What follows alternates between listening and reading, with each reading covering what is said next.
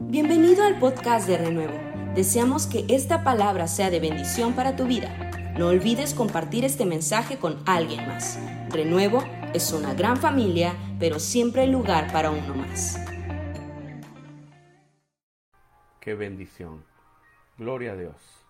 Bueno, vamos a ir al estudio de la palabra en esta mañana y vamos a pedir a Dios que nos hable a través de la escritura, que nos enseñe. Estamos leyendo 2 de Corintios 10 en el verso 4.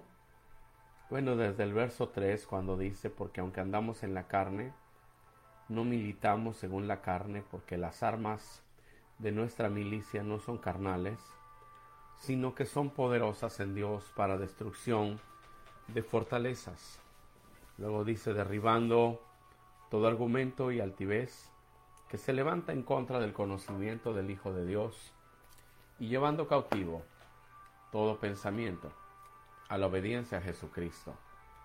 En esta mañana yo quiero que centremos nuestro corazón en la palabra y descubramos de la palabra del Señor este tema de las fortalezas que es tan importante, es tan clave entender lo que Dios nos dice con respecto a este tipo de estrategias que el enemigo utiliza. Ayer hablábamos de las fortalezas de la duda, de la condenación y del miedo.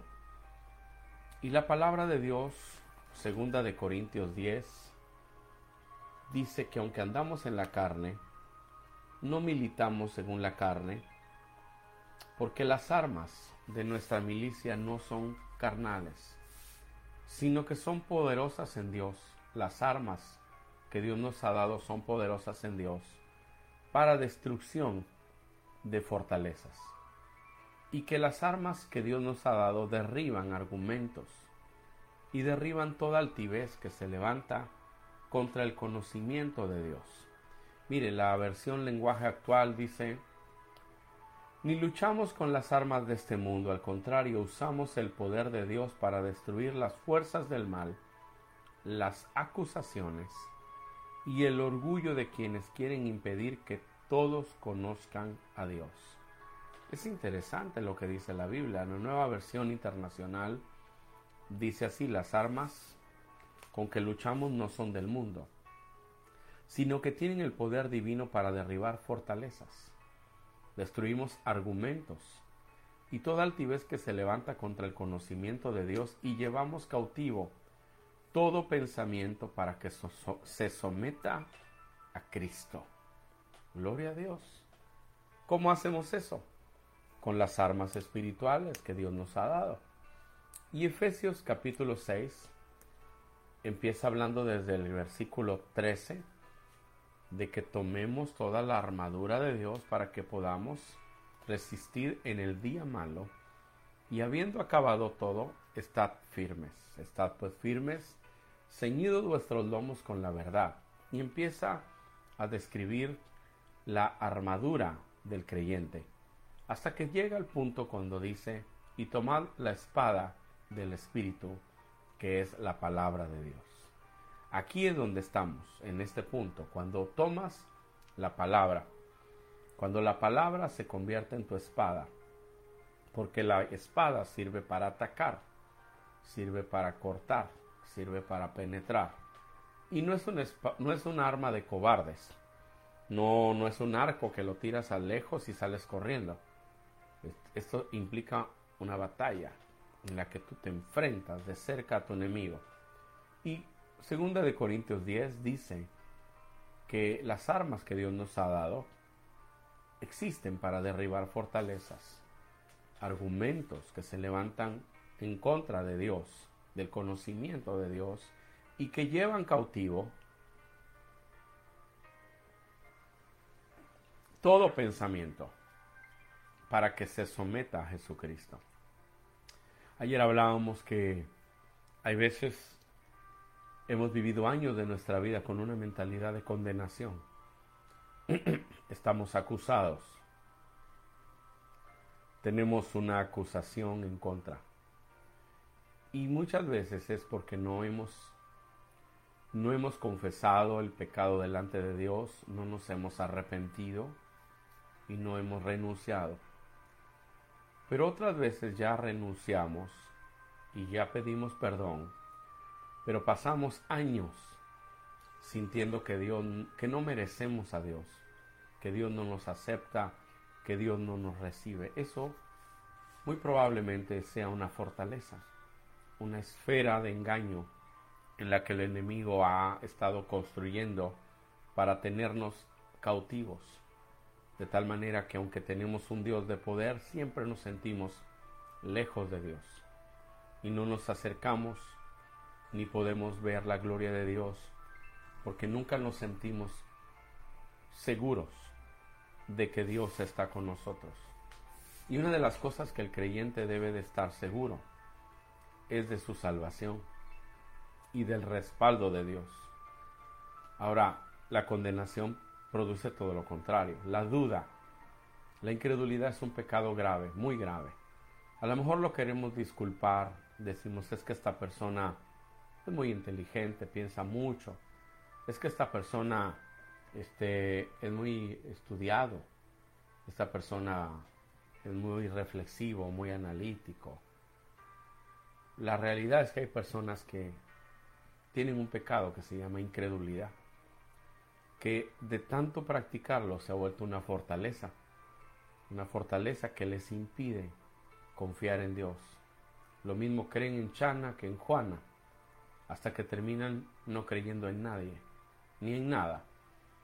La palabra de Dios nos dice que sin la fe es imposible agradar a Dios. La fe es la clave para salvación, es la clave para los milagros. Es la clave para todo lo que tiene que ver con el Dios Todopoderoso. Así que hay veces hay una fortaleza de duda que nos estorba para poder ver a Dios en nuestra vida. El miedo, los miedos, miedos irracionales, no el miedo normal cuando se incendia un carro y te retiras porque cuidas tu vida. El miedo irracional, el miedo que viene de, de cosas dentro de tu corazón. Todo esto estorba que conozcamos a Dios. Son argumentos que se levantan en contra del conocimiento de Dios. Ahora, hay veces que tú llevas cautivo pensamientos a la obediencia a Cristo. Pero otras veces, a través de la intercesión, puedes orar para que se derriben las fortalezas que están en otras personas no solo las tuyas, sino las fortalezas que están en otras personas. Yo aprendí eso hace algún tiempo, cuando la Biblia dice que llevemos cautivos los pensamientos. Yo pensaba que solamente puedo llevar mis pensamientos cautivos, pero un día descubrí que puedo llevar cautivos los pensamientos de otros a, la, a, a través de la oración. La Biblia dice en Juan 16:13 del Espíritu Santo, pero cuando venga el Espíritu de verdad, Él los guiará a toda verdad, porque no hablará de su propia cuenta, sino que hablará todo lo que oyere, y os hará saber las cosas que han de venir. Entonces yo puedo decirle al Espíritu Santo, Espíritu Santo, habla a mi amigo, habla a mi padre, habla a esta persona, y hazle saber tu verdad Señor, destruye toda fortaleza en su mente. Hay personas alrededor de ti que tienen fortalezas de engaño, de pecado, de miedo, de duda, de culpa, etcétera. Hay tantas. Pero tú y yo podemos orar por ellos. La Biblia nos dice que nosotros debemos llevar las cargas los unos de los otros, que podemos orar unos por otros. Así que hay veces tenemos que salir del simple bendícelos para orar por necesidades específicas. Decimos, bendice a mi hermano, bendice a fulano. No, no. Podemos salir de ese bendícelo general y podemos empezar a orar específicamente.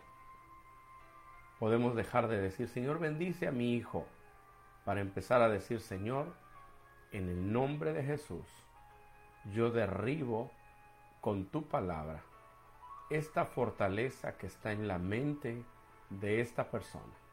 Dijimos ya que una fortaleza es una esfera de pecado que está establecida en la mente.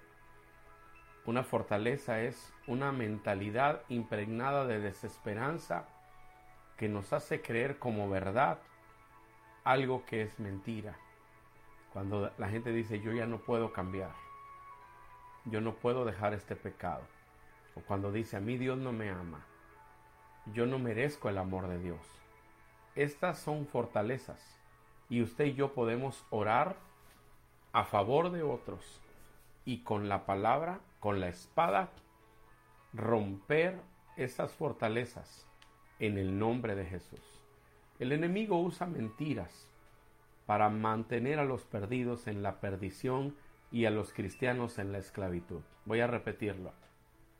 El enemigo usa mentiras para mantener a los perdidos en la, en en la perdición y a los cristianos en la esclavitud. Somos salvos y somos libres, pero el enemigo usa sus mentiras para que vivamos esclavos. Así que en esa atmósfera de mentira llega el poder de la verdad de la palabra. Por eso yo creo, y lo repetiré toda la vida, usted nunca podrá ser un cristiano fuerte si no conoce la palabra. Hermano, Dios responde al dolor y responde al sufrimiento, pero nunca responde tanto como cuando responde a la fe. Algunos decimos, es que yo tengo un dolor, Dios me va a oír. Y yo le digo con, con crudeza, Dios responde a la fe. Dios responde a la fe. Y la fe viene por el oír la palabra. Muchos de nosotros hemos sido vagos, completamente irresponsables en nuestra vida con Dios. Tenemos 10, 20 años, no conocemos la palabra. No estamos definidos a buscar a Dios, determinados a buscar a Dios. Dios no ha sido para nosotros nuestro Señor, ha sido solo el Salvador, ha sido el que nos ayudó en una bronca, pero nunca hemos profundizado. Pero cuando usted profundiza, cuando usted se mete con Dios, cuando usted decide yo voy a conocer su palabra, las cosas cambian. Por eso en este tiempo de oración que hacemos todas las mañanas, leemos la Biblia y estudiamos un poquito de la palabra cuando la leemos y damos un estudio de la palabra, porque la oración realmente es poderosa cuando usted conoce la Biblia. Por eso Pablo, cuando da la armadura del creyente, no solo dice pónganse el yelmo de la salvación, la coraza del Espíritu, el cinturón de la verdad, los pies del Evangelio, sino habla de un arma. Todo lo demás es protección, pero habla de un arma. ¿Cuál es? La palabra. La palabra. Así que cuando usted no conoce la palabra, usted es como un soldado que va bien vestido, bien bonito, va a la guerra, pero le dan una tunda porque usted no conoce la palabra, no usa la espada. Así que el enemigo usa mentiras para mantener a los perdidos en la perdición y a los creyentes en la esclavitud. Y la esclavitud puede ser rota, puede ser destruida. ¿Cómo? A través de la palabra. Así que usted puede orar por sus familiares, por sus amigos, y puede usar la palabra para derribar las fortalezas que están en ellos. El Señor dijo, todo lo que aten en la tierra es atado en el cielo y todo lo que desaten en la tierra es desatado en el cielo. Así que usted puede atar espíritus de engaño que están atacando a su gente, a sus hijos, a su familia, a sus amigos, a sus hermanos en la fe. Puede atar esos espíritus de engaño en el nombre de Jesús y puede desatar esas vidas a través de la oración. Amén. Dice la Biblia, porque no tenemos lucha contra sangre y carne. Así que tenemos que orar más alto que la sangre y la carne. ¿Cómo pelea sus batallas? en la sangre, en la carne. Esta es la batalla que se pelea a gritos, a patadas, usando malas palabras, pero la pelea que se enfrenta con las armas de Dios es la pelea en la que se usa la palabra, la espada. Eso es mucho más alto que una lucha contra carne y sangre. La palabra es su arma Oración con la palabra derriba fortalezas y glorifica a Dios. Empiece a usar esta estrategia que le he compartido. Diga, Señor, mira mi familia. A veces decimos, pero ¿cómo puedo entrar a su mente? Usted no puede entrar, pero el Espíritu Santo nos guía a toda verdad y Él va a entrar. ¿Qué hace usted? Usted ora derribando las fortalezas que están en ellos. Usted dice a Dios, yo tomo autoridad contra esa fortaleza y la ato en el nombre de Jesús. Y derribo esa fortaleza con tu palabra. Y ahora suelta la palabra. Si está su hermano está enfermo, usted empieza a decir, y tu palabra dice que por tu llaga hemos sido curados. Así que le digo a esa fortaleza, suéltale en el nombre de Jesús. Es ilegal que estés en su vida. Amén. Si usted sabe que esa persona batalla con la condenación, usted empieza a orar, Señor, y yo reprendo todo diablo de mentira, de condenación en su mente. Y con tu palabra, Señor, derribo esa fortaleza porque tu palabra dice, no hay condenación para los que están en Cristo Jesús, los que no andan conforme a sus fuerzas, sino que andan conforme al Espíritu. Ahí está la clave. Usted suelta la palabra. Esa es una oración así, de vuelta y vuelta. Usted detecta la fortaleza. Usted ata al enemigo que está detrás de esa fortaleza en el nombre de Jesús. Y usted usa la espada para soltar la palabra. Suelte la palabra. No diga yo arrebato, yo decreto. No, no, no. Suelte la palabra porque la palabra tiene poder. Suéltela. Declárela. Usted puede declarar, usted puede proclamar todo aquello que está de acuerdo a la palabra de Dios. Suéltela. Amén. Hago esta diferencia porque en la metafísica y en los cursos de autoayuda ahora todo el mundo decreta y, declara cosas a capricho. Yo decreto que voy a tener un Mercedes-Benz y, no es que usted tiene en su vida un, un, poder este, que viene de sus fuerzas. Usted tiene la palabra y Dios es el Dios de milagros, el Dios creativo y ya le está enseñando en Efesios cómo orar y en 2 de Corintios 10 cómo derribar fortalezas. Amén. Si usted vive gritando, peleando, pataleando, esta es una guerra en la carne. Y Pablo dice, porque no tenemos lucha contra sangre y carne. Así que no pelee esas batallas en la carne. Vamos a pelearlas de rodillas, con la palabra. Amén. ¿Puede alabar a Dios en esta mañana? Esto se me hace que se puso bueno. Se me hace que Dios habló a nuestros corazones y creo que ha dado una palabra muy especial para nosotros. Amén. Que Dios quiere usar para transformar nuestra historia, levantarnos, bendecirnos y mostrarnos su gloria. Aleluya. ¿Puede alabar a Dios en esta mañana y decirle gracias Dios por tu palabra? Aleluya. Dios es bueno y nos enseña, nos habla, porque Él nos ama. Amén. Puede levantar sus manos al Señor este día Puede decirle a Dios, Señor, yo quiero orar por mi familia, por mis hijos. quiero orar por aquellos que no te conocen para que toda fortaleza de engaño sea derribada. Quiero con tu palabra soltar la verdad contra la mentira. Quiero orar por mi gente y llevar cautivo todo pensamiento a la obediencia a Jesucristo con tu poder. Levanta tus manos. Padre mío, gracias.